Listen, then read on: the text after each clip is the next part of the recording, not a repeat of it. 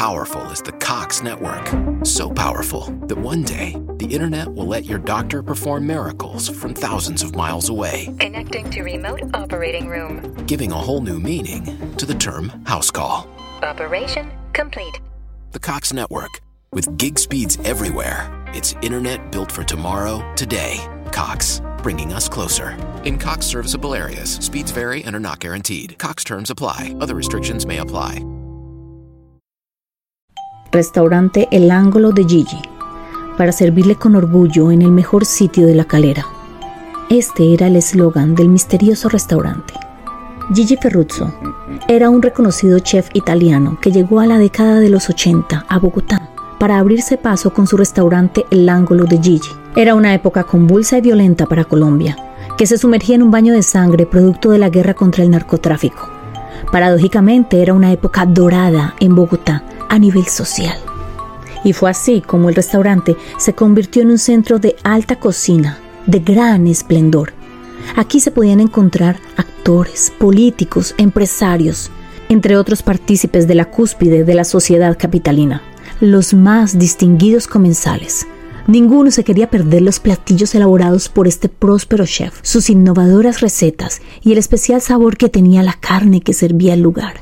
Presuntamente, el ángulo de Gigi era solo una fachada, un manto de normalidad que ocultaba una oscura verdad.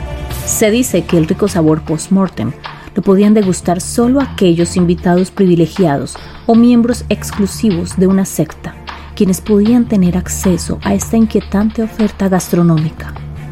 La carne humana. Los rumores surgieron debido a que el chef Gigi tenía un estricto control sobre los cárnicos, nunca permitió que nadie manipulara la famosa carne que allí se vendía y nadie conocía su procedencia. Un ex empleado del lugar, Salvatore Balotelli, dijo que el hombre era muy celoso y cuando llegaba el proveedor de la carne era él mismo quien la recibía, la refrigeraba y cocinaba. No quería que nadie pusiera un dedo en el sartén. Lo más aterrador de la historia es cuando un testigo, un ex agente del F2, que estuvo presente en el momento de la violenta toma del Palacio de Justicia, un cruel episodio en la historia de Colombia.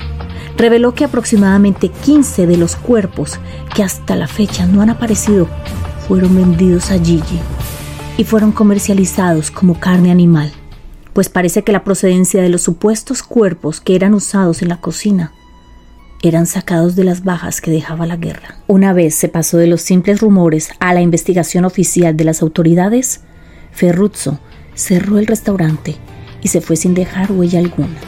Leyenda urbana, realidad, nunca lo sabremos, pero hasta la fecha a los habitantes del sector y a las personas que frecuentaban el lugar les queda un sabor amargo por la experiencia.